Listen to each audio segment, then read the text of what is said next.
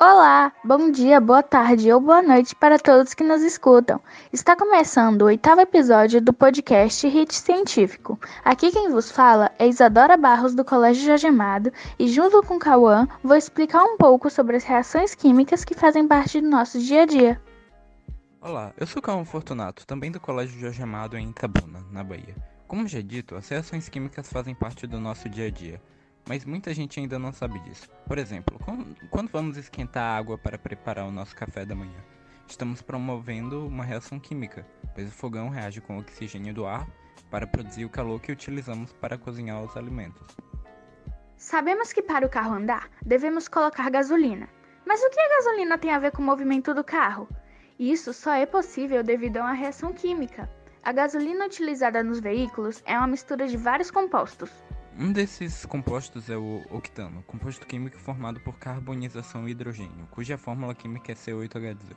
Quando a gasolina reage com oxigênio no ar, produz dióxido de carbono, água e energia, que é utilizada para fazer com que o carro entre em movimento. Trouxemos exemplos de reações químicas que acontecem em nosso cotidiano, tais como a transformação da ferrugem, o escurecimento de frutas como a maçã depois de cortados, a transformação do ovo ao ser frito, a atuação dos detergentes sobre as gorduras ao lavarmos as vasilhas e dos sabonetes e shampoos no banho, a fermentação da massa do pão, o cozimento dos alimentos, a queima de uma vela, os movimentos musculares, a digestão dos alimentos, entre outros. Partir desses poucos exemplos, podemos constatar que as reações químicas ocorrem constantemente no ambiente, nas fábricas, nos veículos e em nossos corpos. A vida como tal conhecemos não existiria sem esses processos. As plantas não poderiam realizar fotossíntese, os automóveis não se moveriam, os músculos não teriam força, a cola não grudaria e o fogo não poderia arder.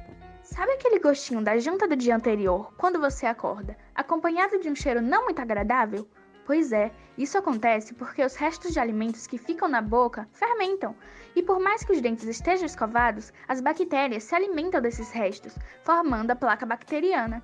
E é aí que entra o creme dental, um produto no qual substâncias reagem com o abrasivo à base de silício, responsável por tirar a sujeira.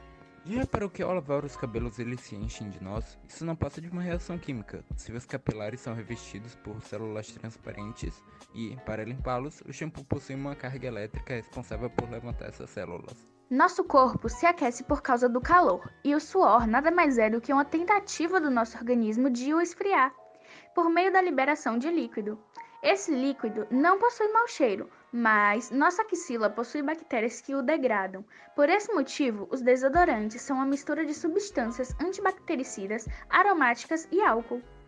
O processo de digestão envolve muitas substâncias em nossos corpos, a começar pela saliva, que libera uma enzima responsável por quebrar os alimentos em, pedaços, menores. Em seguida, o estômago, que produz um suco gástrico que quebra as proteínas. Depois, no intestino delgado, o pâncreas libera substâncias para continuar a quebra de proteínas e carboidratos. O fígado libera uma substância bile, responsável por digerir a gordura. Ainda no intestino delgado, mais enzimas são liberadas para transformar as moléculas de alimento em aminoácidos. Por fim, as moléculas transformadas passam pelo intestino e são absorvidas no corpo ou descartadas para o intestino grosso, onde são transformadas em fezes. Nossa pele, assim como fios do cabelo, possui uma camada que a reveste para protegê-la. Essa camada protetora é uma mistura de suor com gordura, e é a acidez do suor que impede bactérias nocivas de se instalarem na pele.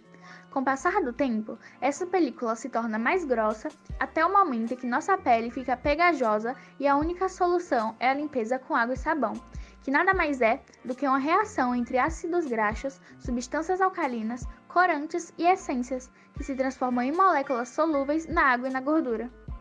Viu como existe muito mais de química no nosso cotidiano do que imaginávamos? Mas quais são as classificações dessas reações químicas? Não se preocupe, iremos te explicar. A reação de adição ou síntese é quando duas ou mais substâncias reagem formando outra. Como por exemplo, se queimarmos uma fita de magnésio, o oxigênio presente no ar reagirá junto com ele, formando o óxido de magnésio. Já a de decomposição ou análise é quando uma substância só é decomposta em duas, e a de troca ou deslocamento ocorre quando um elemento de uma substância composta se desloca para uma substância simples. Por fim, a reação de dupla troca acontece quando há dois reagentes, ambos compostos, gerando dois produtos e eles trocam elementos entre si. Estas reações podem ocorrer em diferentes velocidades, pois dependem muito da temperatura do ambiente, da superfície de contato ou da presença de um catalisador. O acontecimento de uma reação química nem sempre é fácil de perceber.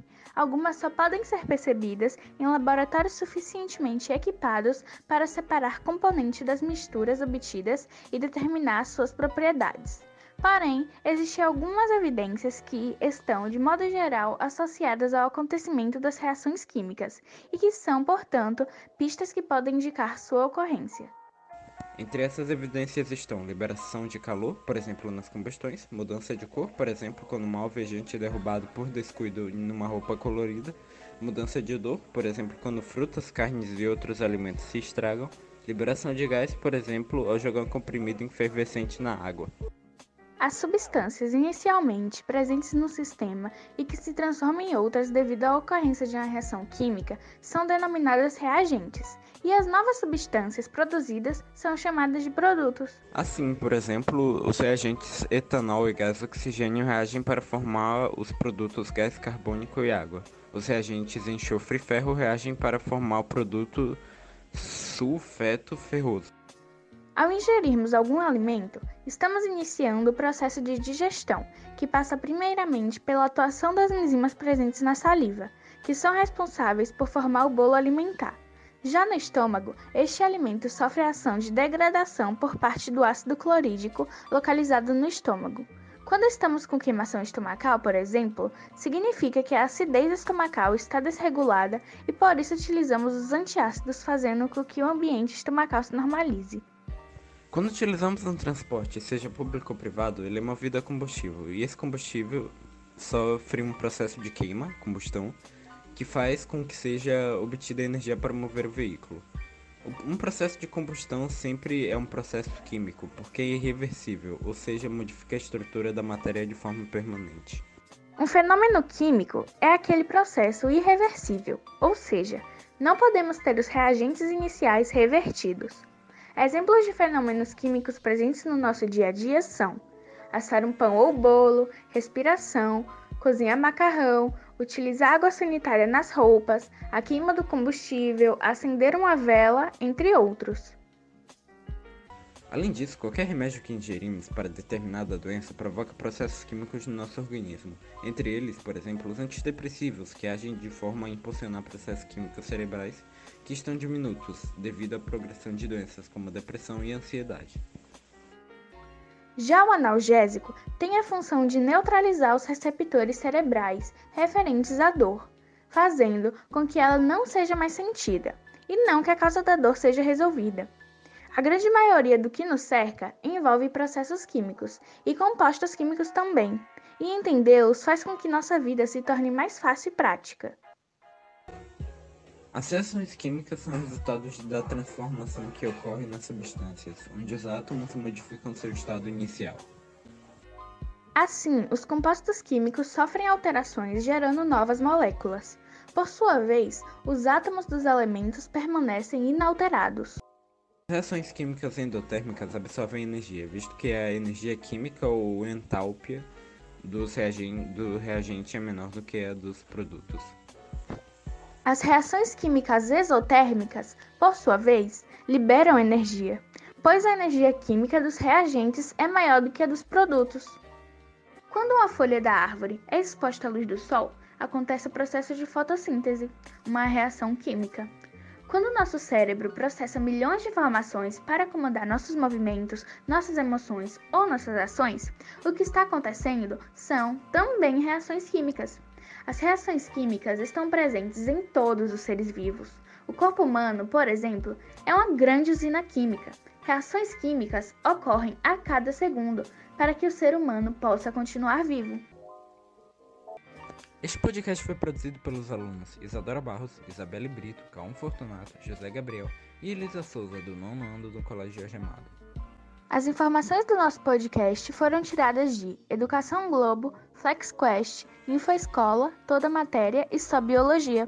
Esperamos que tenham gostado e aprendido um pouco mais conosco. Obrigada por ouvir até o final.